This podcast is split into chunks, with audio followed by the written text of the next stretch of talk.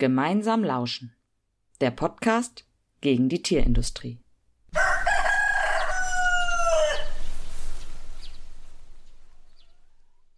Hallo, ich bin Momo. Und ich bin Titus und wir sind beide aktiv bei Gemeinsam gegen die Tierindustrie. Die Klimakrise ist einer der vielen Gründe, warum wir uns gegen die Tierindustrie und für eine solidarische Landwirtschaft einsetzen. Allerdings werden wir immer wieder mit Mythen und Halbwahrheiten konfrontiert, wenn es um das Thema Landwirtschaft und Klimakrise geht. Gemüse aus Lateinamerika importieren ist doch genauso schlimm wie Schnitzel essen. Für Tofu wird auch Regenwald abgeholzt und besonders viel CO2 wird von der Landwirtschaft ja nicht verursacht. Es kursieren viele Falschaussagen und Fragezeichen.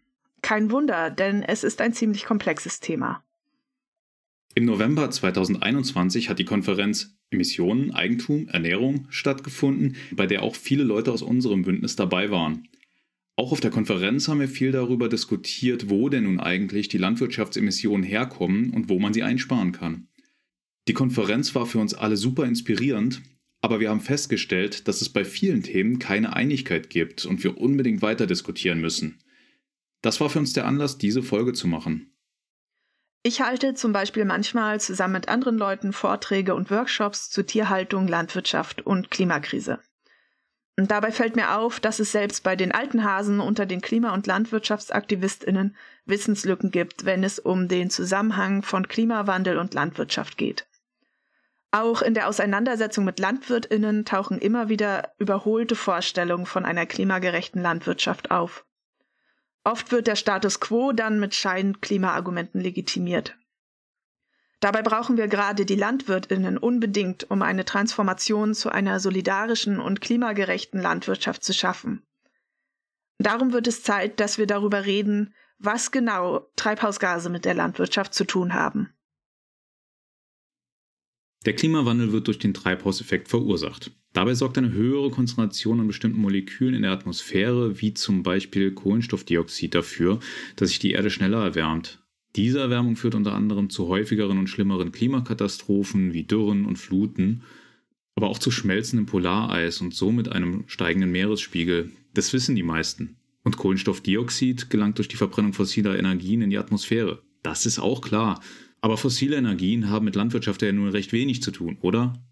Die kommen doch aus Kohle, Erdgas und Öl und nicht aus Eiern, Kartoffeln und Tomaten. Also kann die Landwirtschaft ja gar nicht so viel zum Klimawandel beitragen. Leider kann sie das schon. Denn es gibt auch noch andere Treibhausgase wie Methan oder Lachgas, die sogar noch klimaschädlicher als CO2 sind. Und auch die Landnutzungsänderung, wie zum Beispiel die Trockenlegung von Mooren, kann CO2 freisetzen. Darüber haben wir bereits in einer anderen Folge ausführlich berichtet, die wir euch in den Shownotes verlinken.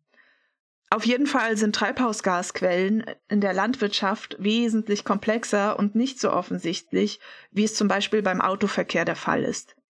Umso wichtiger also, dass wir uns genau damit auseinandersetzen. Wir haben zwei ExpertInnen interviewt, Stefanie Tövel-Rimkeit von Greenpeace und den Wissenschaftler Benjamin Bedürski vom Potsdam Institut für Klimafolgenforschung. Und wir haben sie mit neuen Mythen konfrontiert, die wir selbst immer wieder zu hören bekommen.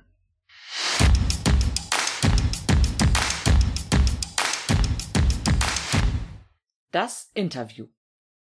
Ich bin ähm, Stefanie Töveremkeit. Ich arbeite bei Greenpeace seit 23 Jahren als sogenannte Campaignerin im Bereich Landwirtschaft und habe in den letzten Jahren seit ungefähr 2014, 15 ähm, speziell zum Thema Tierhaltung gearbeitet. Und das ist jetzt so meine, ja, das ist so mein, mein Hauptfach, in dem ich bei Greenpeace auch als Kampagnensprecherin agiere.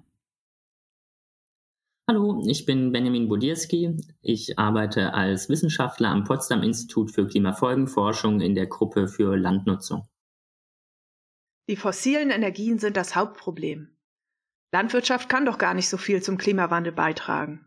Ich habe gehört, in Deutschland stammen nicht mal 10 Prozent der Treibhausgase aus der Landwirtschaft. Die Landwirtschaft ist weltweit neben Energie und dem Sektor Transport ähm, der Sektor, der am meisten Klimagase ausstößt. Also ein Drittel weltweit ausgestoßener Klimagase kommen aus der Landwirtschaft.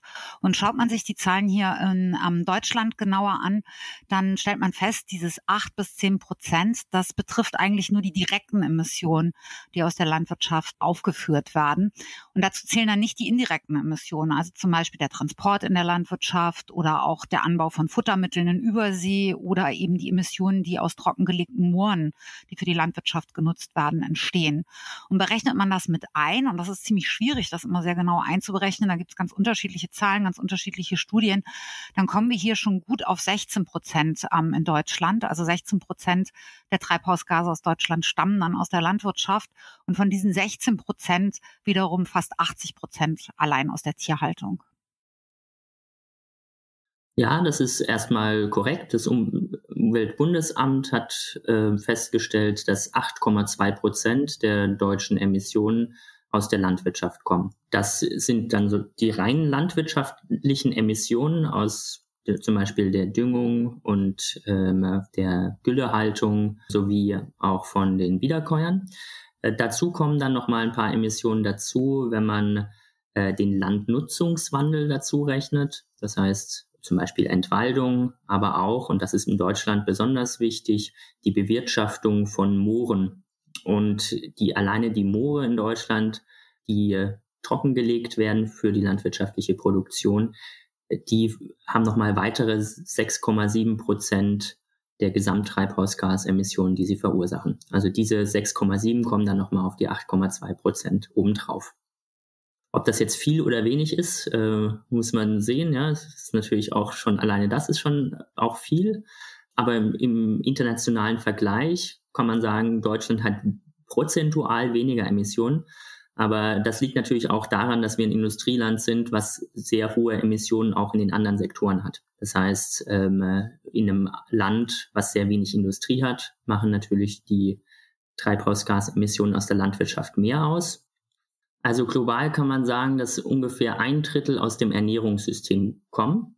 Und dieses eine Drittel teilt sich dann nochmal ungefähr gleichmäßig auf in jeweils ein Drittel aus der landwirtschaftlichen Emissionen direkt, also die Düngung und die Wiederkäuer, ein Drittel, was durch Entwaldung und die Moore entsteht. Und ein weiteres Drittel in etwa, was durch die Nahrungsmittelindustrie, Verarbeitung, aber auch ähm, zum Beispiel das Abwasser und die, äh, der Nahrungsmittelmüll, ähm, was der an Emissionen freisetzt. Und so kommen wir dann insgesamt zu ungefähr einem Drittel der gesamten weltweiten Treibhausgasemissionen. Hauptsache Lebensmittel aus der Region. Die langen Transportwege verursachen die meisten Treibhausgase. Ja, lange Transporte sind sicherlich ein Problem und auch ein sehr gutes Argument, um auf regionale Produktionen umzusteigen. Also zum Beispiel keine Erdbeeren im Winter aus Ägypten zu essen. Und natürlich ist auch der CO2-Abdruck ähm, eines Stück Rindfleisches aus Argentinien wahrscheinlich viel höher als ein Stück Rindfleisch, das man aus der Region ähm, gekauft hat. Aber das Wort regional verzerrt eigentlich auch. Es sagt nämlich ansonsten erstmal überhaupt gar nicht so viel aus. Ähm, es ist kein geschützter Begriff und es bedeutet eben nicht, dass zum Beispiel die Tiere besser gehalten wurden, besser behandelt wurden, gutes Futter bekommen haben vom eigenen Hof, draußen standen. Zudem ist natürlich irgendwie der Transport bei der Produktion auch nur ein kleinerer Anteil. Und guckt man sich so an, was sind die klimaschädlichsten tierischen Produkte, dann hat man Butter, Käse und Rindfleisch. Und ähm, die haben einen extrem hohen CO2-Fußabdruck, weil man eben sehr viele Liter Milch dafür braucht. Und dabei ist dann ähm, der Transport dieser Waren eher das kleinere Übel. Natürlich sollte man das nicht unterschlagen. Aber das Hauptproblem ähm, sind eben ähm, die Rinder selbst, die eben Methan rülpsen. Und das ist ein besonders klimaschädliches Gas, das sich zwar schneller als äh, CO2 in der Atmosphäre abbaut, aber gut 25 bis 30 Mal schädlicher ist. Also die Anzahl der Tiere ist das Problem. Und ich kann jetzt nicht genauso viel Fleisch essen, nur weil es aus der Region kommt, sondern wenn ich was fürs Klima tun will, dann sollte ich meinen Fleischkonsum sehr stark reduzieren, am besten ganz drauf verzichten. Ja, also ist natürlich richtig, dass der Transport von Nahrungsmitteln auch Treibhausgase, also CO2 durch fossile Energien, die dabei verbrannt werden, freisetzt. Aber es ist prozentual an den Gesamtemissionen der, der Ernährungswirtschaft gar nicht so furchtbar viel. Von den Gesamtemissionen unserer Ernährung gehen nur ungefähr fünf Prozent auf den Transport von Nahrungsmitteln zurück. Und dort sind es dann auch nicht sozusagen die Langstrecken, die so sehr ins Gewicht fallen, sondern es sind tatsächlich die vielen kleinen lokalen Transportstrecken. Aber insgesamt sind die anderen Emissionsquellen die viel wichtigeren, also ähm, Entwaldung, Düngewirtschaft, Kühe und so weiter. Das Problem ist, dass Traktoren und andere Landwirtschaftsmaschinen mit fossilen Brennstoffen angetrieben werden. Wenn wir erstmal den E-Traktor haben oder wieder mit Pferden vor dem Flug arbeiten, wird alles besser. Das ist natürlich Quatsch. Das Problem ist unser immens hoher Konsum von tierischen Produkten und nicht der Diesel für den Traktor. Diesel oder fossile äh, Brennstoffe sind natürlich ein Problem, aber äh, der Diesel vom Traktor äh, wird noch nicht mal, also der Ausstoß des CO2 von diesem Traktor wird in Deutschland noch nicht mal dem Sektor Landwirtschaft zugezählt. Das wird als indirekte Emission woanders verbucht. Den größten Teil oder den größten Anteil hat tatsächlich die Tierhaltung an Emissionen in der Landwirtschaft, nämlich gut zwei Drittel. Also das sind diese 80 Prozent, die ich schon schon mal erwähnte. Und in Deutschland kann man sagen, dass aktuell ähm, die Landwirtschaft mit 63 Prozent den größten Anteil hat ähm, oder der größte Verursacher von Methan ist. Und das stammt definitiv nicht aus dem Auspuff des Traktors.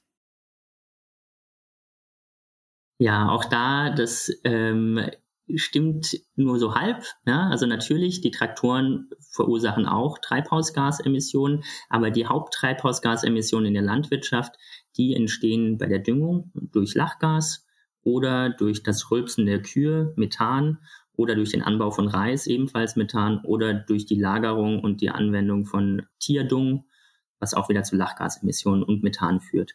Die Emissionen, die die Traktoren verursachen, die machen auch wieder, ich schätze mal, fünf Prozent oder weniger der gesamten Treibhausgasemissionen aus, die im, in der, im Ernährungssystem freigesetzt werden. Also durchaus auch sinnvoll, die zu reduzieren, aber der, die Hauptemissionen, die kommen woanders her. Wenn man Tierhaltung richtig betreibt, dann ist sie gar nicht so schlimm fürs Klima. Bei Weidehaltung wird sogar mehr CO2 im Boden gespeichert als in Waldböden. Also es ist durchaus so, dass durch eine Weidewirtschaft der Bodenkohlenstoff im Boden steigen kann, dadurch, dass die Kühe das Gras abfressen und dann wieder ausscheiden und ähm, dadurch steigt der Kohlenstoffgehalt in den Böden an, vorausgesetzt es sind nicht zu viele Tiere, weil dann hat man wieder Erosion und eine Überweidung, die dann eher dazu führt, dass Kohlenstoff verloren geht. Aber man muss diese CO2-Emissionen dann allerdings auch in, in Verhältnis setzen zu den Methanemissionen, die die Tiere ausstoßen bei ihrer Verdauung. Und das ist gerade bei den Wiederkäuern, bei ähm, Kühen, Schafen, Ziegen sehr, sehr viel. Und das kompensiert die CO2-Emissionen, die im Boden gebunden sind, mehr als über. Ja? Also das heißt, netto sind tatsächlich Kühe eine sehr große Quelle von Treibhausgasemissionen. Weidehaltung hat sicherlich viele Vorteile und kann auch dazu beitragen, CO2 im Boden zu speichern. Aber diese Diskussion lenkt von dem eigentlichen Problem ab. Das Problem ist die Anzahl der Tiere. Das ist der hohe Konsum von Fleisch. Das ist die hohe Produktion, vor allen Dingen für den Export. Und würde man alleine die, ähm, ja, ich glaube, im Moment sind es elf Millionen Rinder in Deutschland auf der Weide halten, würde das dem Klima überhaupt gar nichts erstmal bringen. Erstens haben wir gar nicht so viel Weide zur Verfügung. Und zweitens rübsen die Rinder weiterhin ähm, viel Methan, auch wenn man das ein bisschen übers Futter regulieren kann. Aber zu viel ist einfach zu viel. Und ähm, deswegen lenkt diese Diskussion von dem eigentlichen Problem aus meiner Sicht komplett ab. Tierhaltung zur Nahrungsmittelproduktion ist wichtig für Klima und Biodiversität, weil Wiederkäuer wie Kühe und Schafe das Grünland pflegen und ihr Dung essentiell für den Nährstoffkreislauf ist. Tierhaltung kann in bestimmten Regionen ähm, dazu beitragen, ähm, die, die, Biodiversität zu fördern oder auch Kulturlandschaften zu erhalten, wie zum Beispiel die Schafe dann auf den Deichen oder auch ähm, in der Heide. Aber ähm, auch das ist kein Argument dafür, dass wir Tiere als Nutztiere in der Form, wie wir sie halten, halten ähm, sollten und dass wir viel Fleisch essen sollten und dass wir viel Milch und Käse konsumieren sollten. Auch das lenkt wieder davon ab. Das ist für mich kein Argument zu sagen, äh, wir brauchen eine ähm, Tierhaltung, wie wir sie derzeit in Deutschland praktizieren. Das muss man sich ganz genau angucken, in welchen Regionen würde das eventuell Sinn machen. Aber auch das müsste ja nicht dazu führen, dass man dann die Tiere als Nutztiere ausbeutet oder sie am Ende ähm, dann auch tötet. Ja, also das ist richtig. Die Biodiversität auf Wiesen ist sehr hoch, sofern diese Wiesen nicht sehr stark gedüngt werden. Also wir sprechen hier bei der Biodiversität bei Weideflächen insbesondere dann davon, dass sie sehr positiv für die Biodiversität sind, wenn sie sehr wenig von Tieren beweidet sind, also nicht eine dicht beweidete und stark gedüngte Weide, da haben wir dann auch meistens nur sehr wenige Grasarten und keine, keine Blühpflanzen mehr. Die Frage ist dann bloß, ist es ein Argument, was dafür spricht, dass wir deswegen die Tierhaltung nicht reduzieren können? Und dem würde ich widersprechen, weil die Zahl der Kühe, die man braucht, um unsere Weideland biodivers zu halten und die Zahl der Ziegen und so weiter, die ist relativ gering. Der Hauptteil unserer Tiere nicht nur der Schweine, sondern auch der Rinder werden mit Kraftfutter gefüttert. Ähm, das heißt, die bekommen ihre Nahrung gar nicht vom, vom Weideland, sondern größtenteils eben auch vom Ackerland. Tofu statt Fleisch zu essen kann auch keine Lösung sein. Dafür wird doch so viel Regenwald abgeholzt. Das stimmt nicht. Das Soja, was ich für Tofu verwende, ist ein anderes, äh, eine andere Soja als die Futtersoja, die bei Schweinen und Geflügel vornehmlich eingesetzt wird und für die der Regenwald zum Beispiel in Südamerika abgeholzt wird. Ähm, Tofu hat eine andere Grundlage. Viele Tofu-Produkte kann man auch gucken, wenn man die im Laden kauft kommt zum Teil sogar schon ähm, aus Süddeutschland oder das Tofu wird auch in Europa, ähm, also das Soja dafür wird in Europa angebaut. Wie gesagt, das sind unterschiedliche äh, Sojasorten und das Argument äh, zählt nicht. Ja, also da muss man dann erstmal sehen, dass die Sojabohne an sich jetzt gar nicht die schlimmste Pflanze ist oder so. Die ähm, ist eigentlich eine sehr gute Pflanze mit hohen Erträgen, plus sie ist ein Stickstofffixierer, das heißt, man muss hier eigentlich auch gar nicht so viel düngen. Das Problem ist eher allgemein, dass wir sehr, sehr viel Soja und Getreide anbauen, um damit unsere Tiere zu füttern. Und die Tiere brauchen eben ein Vielfaches von dem Futtermittel, um eine tierische Kalorie herzustellen. Und genau in dieser schlechten Umwandlungseffizienz von Soja zu Fleisch da liegt dann im Grunde das Umweltproblem ähm, und nicht unbedingt in der Sojabohne an sich. Ähm, das bedeutet auch, dass heutzutage der größte Teil des angebauten Sojas nicht von Menschen gegessen wird, sondern von Tieren. Daher spart man durchaus, wenn man jetzt als Mensch Soja statt Fleisch isst, sogar Sojabohnen indirekt ein, weil die Tiere die ja auch gegessen haben. Methan hält sich doch nur ein paar Jahre in der Atmosphäre. Dann ist es wieder weg. Also kann die Tierhaltung gar nicht so schlecht für das Klima sein. Ja, also es ist erstmal korrekt, dass Methan eine begrenzte Lebensdauer in der Atmosphäre hat, äh, was viel kürzer ist als die von Lachgas zum Beispiel. Gleichzeitig ist es eben auch ein sehr starkes Treibhausgas. Und wenn wir jetzt Methan in CO2-Äquivalente umrechnen, dann äh, haben wir normalerweise einen Umrechnungsfaktor von äh, 25. Der berücksichtigt jedoch schon, dass Methan eine sehr kurze Lebensdauer hat. Jetzt sagen manche Leute, ja, wenn es jetzt nur ein paar Jahrzehnte in der Atmosphäre bleibt, ähm, dann ist es ja eigentlich nicht so schlimm, weil sobald wir dann weniger Kühe haben, dann wird es auch wieder kühler. Das ist richtig, aber dazu müsste man eben auch die Zahl der Kühe reduzieren.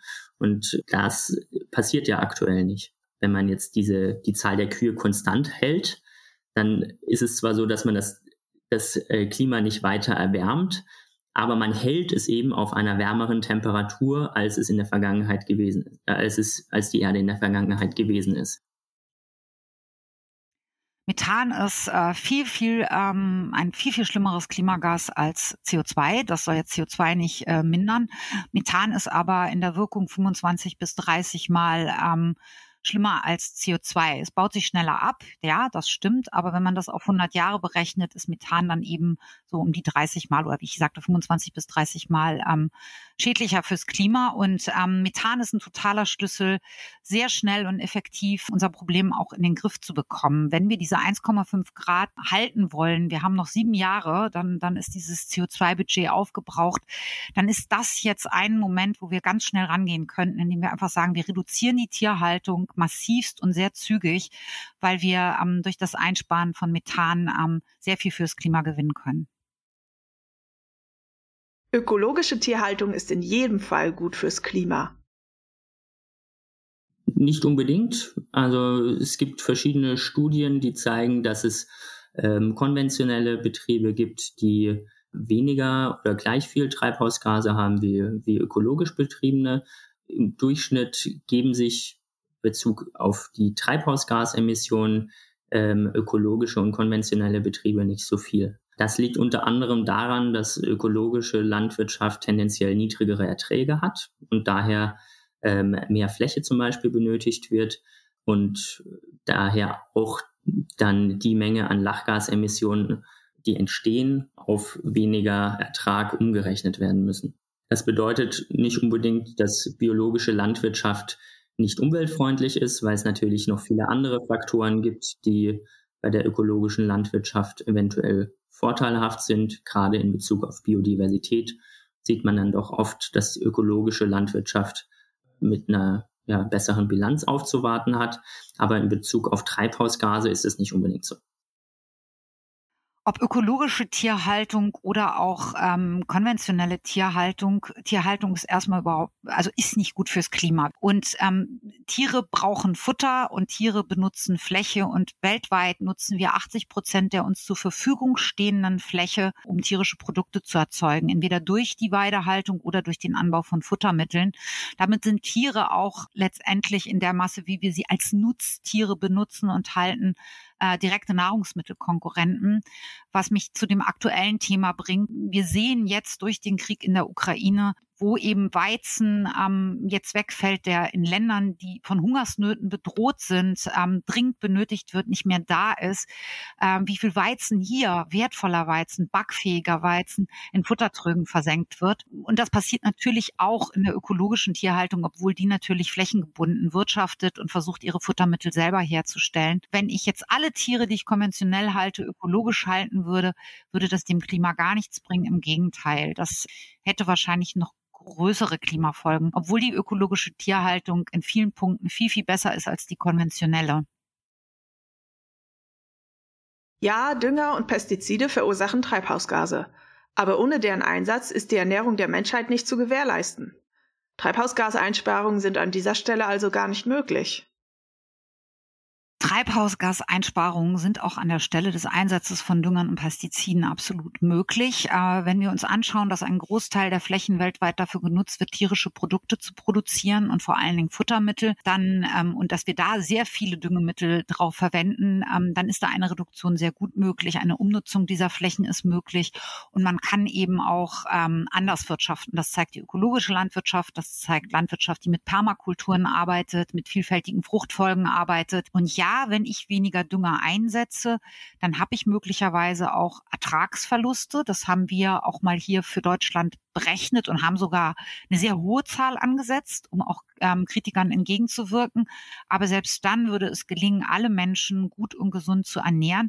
Nur dafür brauchen wir definitiv mindestens eine Halbierung der Tierhaltung und ähm, eine Verfügung der Flächen, die jetzt für Futtermittel genutzt werden, um Nahrungsmittel zu erzeugen. Ja, auch auf diese Frage kann ich im Grunde mit einem Jein antworten. Äh, zuerst einmal, in der Tat, Dünger sind notwendig, um äh, die Ernährung der Menschheit zu gewährleisten, denn jede Pflanze braucht Dünger. Ja? Ob das jetzt inorganischer Dünger ist oder organischer Dünger. Also das gibt es verschiedene Möglichkeiten. Man kann es mit Kunstdünger düngen, man kann es mit zum Beispiel durch Leguminosen äh, düngen, die Stickstoff direkt aus der Atmosphäre fixieren. Aber man braucht Dünger, um Nahrungsmittel zu produzieren. Und ebenso ist es richtig, dass jegliche Düngung Treibhausgasemissionen verursacht. Da ist es nicht nur der Kunstdünger, sondern genauso tut zum Beispiel auch der Einsatz von Gülle, aber auch zum Beispiel das Verrotten von Kompost dafür sorgen, dass es Treibhausgasemissionen, Lachgas entstehen. Aber, und das ist dann wiederum, äh, wo ich dieser Aussage widersprechen würde, einsparen kann man natürlich Treibhausgase durchaus. Ja? Und da kommt es insbesondere darauf an, dass man nicht mehr düngt, als notwendig ist.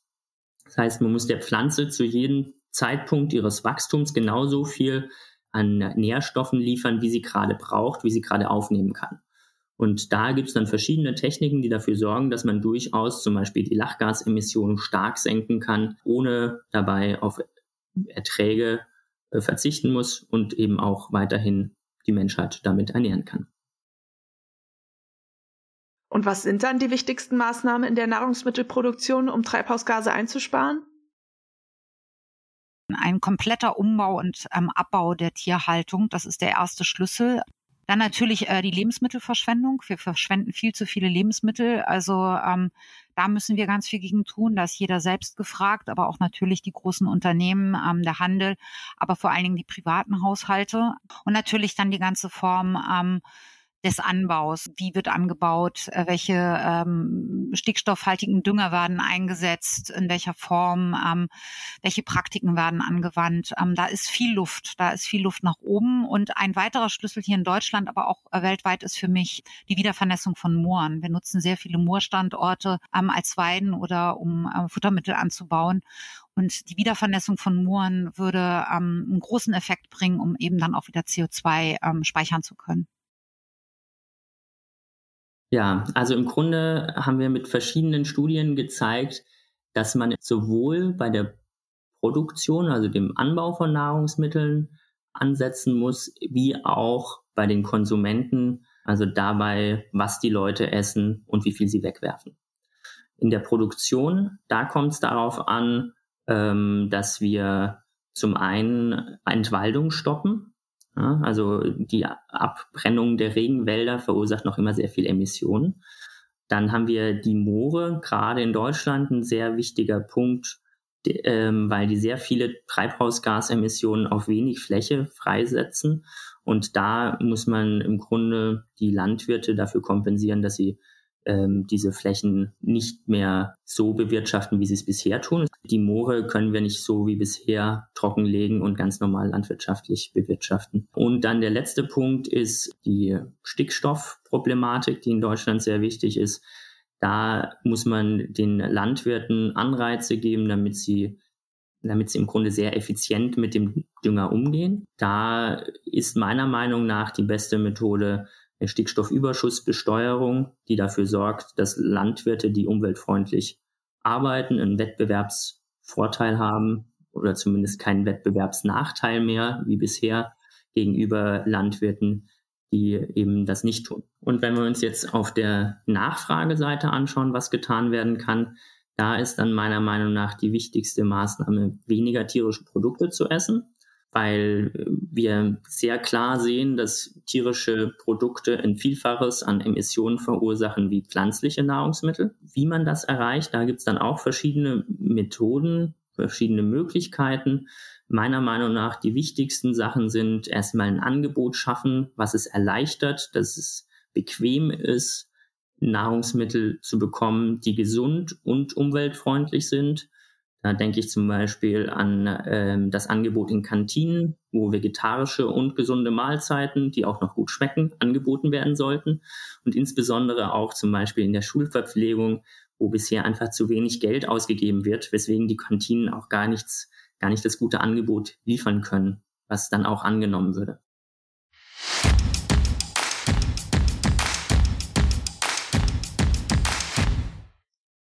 Wir können also festhalten, dass circa ein Drittel der globalen Treibhausgasemissionen aus dem Ernährungssystem kommen. In Deutschland kommen circa 16 Prozent der Treibhausgase aus der Landwirtschaft. Ein effizienter und sparsamer Umgang mit Düngemitteln, keine Nahrungsmittelverschwendung, das Ende der Entwaldung und vor allem eine starke Reduktion der Tierbestände sind ein Schlüssel zur Klimagerechtigkeit. Unserer Meinung nach kommt hier vor allem den Ländern des globalen Nordens eine besondere Verantwortung zu.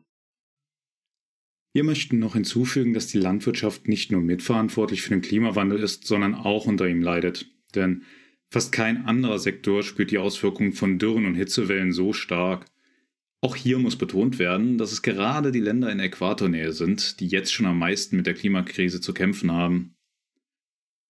Auf jeden Fall ist es an der Zeit, dass wir gemeinsam an einer Agrarwende hin zu einer ökologischen und solidarischen Landwirtschaft arbeiten. Daher rufen wir von Gemeinsam gegen die Tierindustrie vom 23. bis 27. September zu Aktionstagen im Oldenburger Land auf. Wie vergangenes Jahr machen wir wieder den Hotspot der Fleischkonzerne zum Zentrum unserer Proteste. Während mehrtägiger Aktionstage werden wir uns der Fleischindustrie entgegenstellen, mit einer Massenaktion und weiteren vielfältigen Protesten, ungehorsam und kreativ für einen radikalen Wandel des Agrar- und Ernährungssystems. Und wir haben noch eine Ankündigung. Äh, die zu Anfang erwähnte Konferenz Emissionen, Eigentum, Ernährung findet aller Wahrscheinlichkeit auch dieses Jahr im November wieder statt. Wenn ihr an der Konferenz teilnehmen wollt, wenn ihr bei der Organisation helfen wollt oder wenn ihr vielleicht sogar selber einen Workshop geben wollt, dann meldet euch bei Animal Climate Action. Und auch wenn ihr eine eigene Veranstaltung zur Landwirtschaft, Klimakrise und Tierhaltung plant und noch Referentinnen sucht, könnt ihr euch an Animal Climate Action wenden. Wir verlinken Ihre Webseite und E-Mail-Adresse in den Show Notes. Außerdem wollen wir euch auf die Veranstaltungsreihe Das Schlachten beenden aufmerksam machen. Zwischen Mai und Juni finden vier Vorträge in Berlin zu den Themen Arbeitsrechte in der Tierindustrie, Agrobusiness in Brasilien, Tierausbeutung und Klimawandel statt. Wer nicht in Berlin ist, kann online teilnehmen. Auch hierzu findet ihr weitere Infos in den Show Notes. Das war's mit dieser Folge. Wenn ihr noch Fragen habt, wenn ihr einer anderen Meinung seid oder wenn ihr uns einfach nur loben wollt, schickt uns gerne eine E-Mail an podcast.gemeinsam-gegen-die-tierindustrie.org. Bis zum nächsten Mal.